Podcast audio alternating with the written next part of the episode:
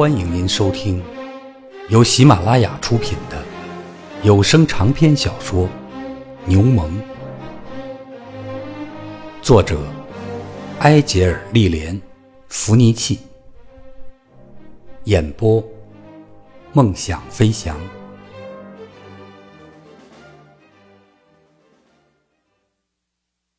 我不知道您能这么逗着孩子玩，神父。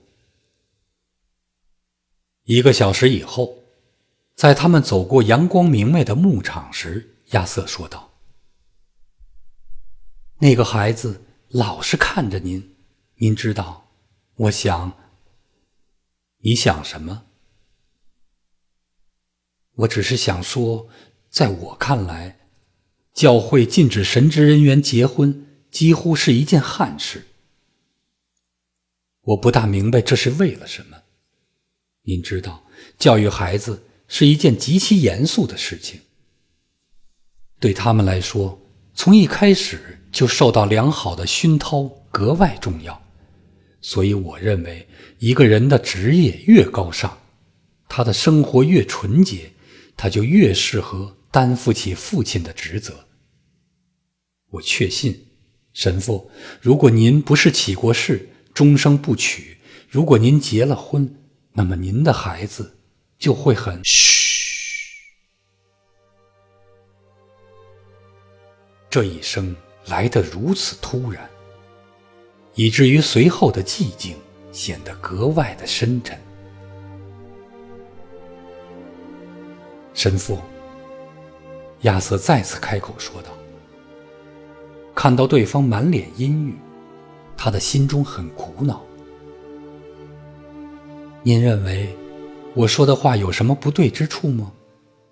当然，我可能说错了，但是我只能认为我是自然而然就想到这件事的。也许你并不十分明白你刚才所说的话是什么意思。再过几年，也许你会改变你的想法。在此期间，我们最好还是谈点别的什么东西吧。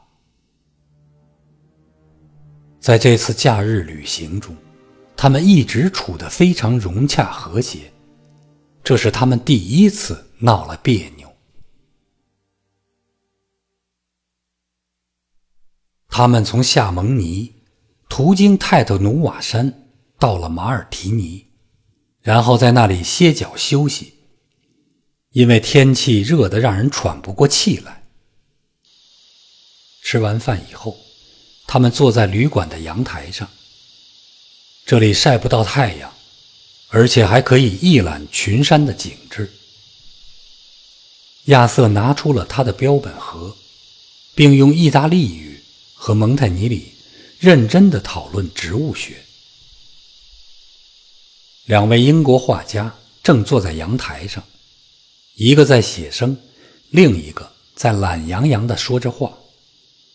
他没有想到这两位陌生人能够听懂英语。你就别在那儿画什么风景了，威利。那个妙龄的意大利男孩吧，他正在神魂颠倒地捣鼓那几片羊齿叶呢。你看看他的眉毛的线条。你只需要把放大镜换成十字架，再把上衣和灯笼裤换成罗马式的宽袍，然后你就能画出一个神形兼备的早期基督徒了。去你的早期基督徒吧！我在吃饭的时候就和那个小伙子坐在一起，他对那只烤鸡和对这些野草一样着迷。她是够漂亮的。橄榄色的肤色确实很美，但是远远没有他的父亲更上相。他的谁？他的父亲啊，就是坐在你前面的那位。这么说，你是把他给忽略了？那张脸才叫精彩绝伦呢！你这个循规蹈矩的卫理公会教徒，真是个死脑瓜子！碰上一个天主教的教士，你都认不出来吗？教士，我的天哪，他原来是教士。对了，我我忘了这茬了。他们要发誓永保处子之身，诸如此类的名堂。那好吧，我们就行行善事，假定那个男孩是他的侄子吧。这些人真是愚不可及。亚瑟小声说道。两只眼睛扑闪着乱转，可是多成他们的美意，认为我长得像您。我希望我真的是您的侄子，神父。怎么了？您的脸色这么苍白。蒙泰尼里站起身来，一只手扶着前额。我有点头晕，他说道。奇怪的是，他的声音很弱，无精打采的。也许今天上午我待在太阳底下的时间太长了，我要去躺一会儿，亲爱的。没什么，只是天气太热了。在吕森湖畔逗留了两个星期以后，亚瑟和蒙泰尼里经过圣戈塔尔山口。回到了意大利。值得庆幸的是，天气一直不错，而且他们还做了几次愉快的徒步旅行。但是最初的那种欢愉已经荡然无存了。蒙泰尼里老是忐忑不安，想着安排一次更加正式的谈话。这个假期就是进行这种谈话的机会。在安尔维山谷，他尽量避免提到他们在木兰树下所谈的话题。他认为亚瑟是个具有艺术气质的人，进行这样的谈话会破坏阿尔卑斯山的景致所带来的那种喜悦的心情，而这次谈话肯定是痛苦的。从在马尔提尼的那天起。他每天早晨都对自己说：“我今天就说。”每天晚上他又对自己说：“明天吧，明天吧。”一种无法言喻的冷酷之感使他难以启齿。从来没有这种感觉。这种感觉就像是一张无形的薄纱，落在他和亚瑟之间。直到最后的那天晚上，他才突然意识到，如果要说的话，他必须现在就说。那天晚上，他们是在卢加诺过夜，准备第二天上午返回比萨。至少他得知道，他的宝贝疙瘩陷进性命攸关的意大利政治漩涡到底有多深。雨已经停了，亲爱的。他在落日之后说道：“这是我们赏湖的唯一机会，来吧，我想和你谈谈。”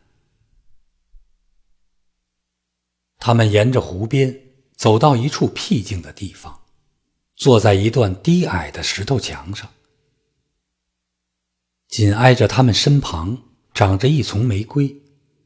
上面结着猩红的果子，一两簇迟开的乳白色花儿，仍然挂在高处的一根花茎上，带着沉重的雨滴在凄凉的摆动。在碧绿的湖面上，一只小船在裹着露水的微风中荡漾，白色的风帆无力地抖动。小船显得轻盈柔弱，就像是一束银白色的蒲公英被扔到了水上。高处的萨尔佛多山上，某个牧人小屋的窗户敞开着，就像是一只金黄色的眼睛。玫瑰花垂下头来，在九月里悠闲的白云下浮想联翩。湖水拍打着岸边的鹅卵石，发出喃喃的低语。在很长的一段时间里，唯有这次机会，我才能和你平心静气的谈一谈。蒙泰尼里开口说道：“你将会回去上学，回到你的那些朋友那里。我呢，在今年冬天也会很忙。”我想要清楚的了解一下，我们应该如何相处。所以，如果你觉得你还能像过去那样信任我，我想让你告诉我，比在神学院花园的那个晚上更加明确。你在那条路上走了多远？亚瑟望着湖的那边，静静的听着，一句话也没有说。我想知道，如果你告诉我的话，你是否受到誓言的约束，或者别的什么？没有什么好说的，亲爱的神父。我并没有约束我自己，但是我确实受到了约束。我不明白，誓言有什么用？誓言约束不了人。如果你对一件事情有了某种体会，那就会约束你；如果你没有某种体会，什么也不会约束你。啊，你是说这件事情，这种体会是不可改变的吗？亚瑟，你想过你在说些什么吗？亚瑟转过身来，直盯着蒙泰尼里的眼睛。神父，您问我能否信任您，您就不能信任我吗？如果有什么好说的，我肯定会告诉您的。但是谈论这些事情是没有用的。我还没有忘记您在那天晚上对我说过的话，我永远也不会忘。但是我必须走我自己的路，跟随着我所见到的那片光明。蒙泰尼里从花丛中摘下一朵玫瑰，一片接着一片的扯下花瓣，并把花瓣扔进水里。你说的对，亲爱的。好吧，这些事情我们就谈到这里。看来长篇大论也没有什么用的。呃，我们进去吧。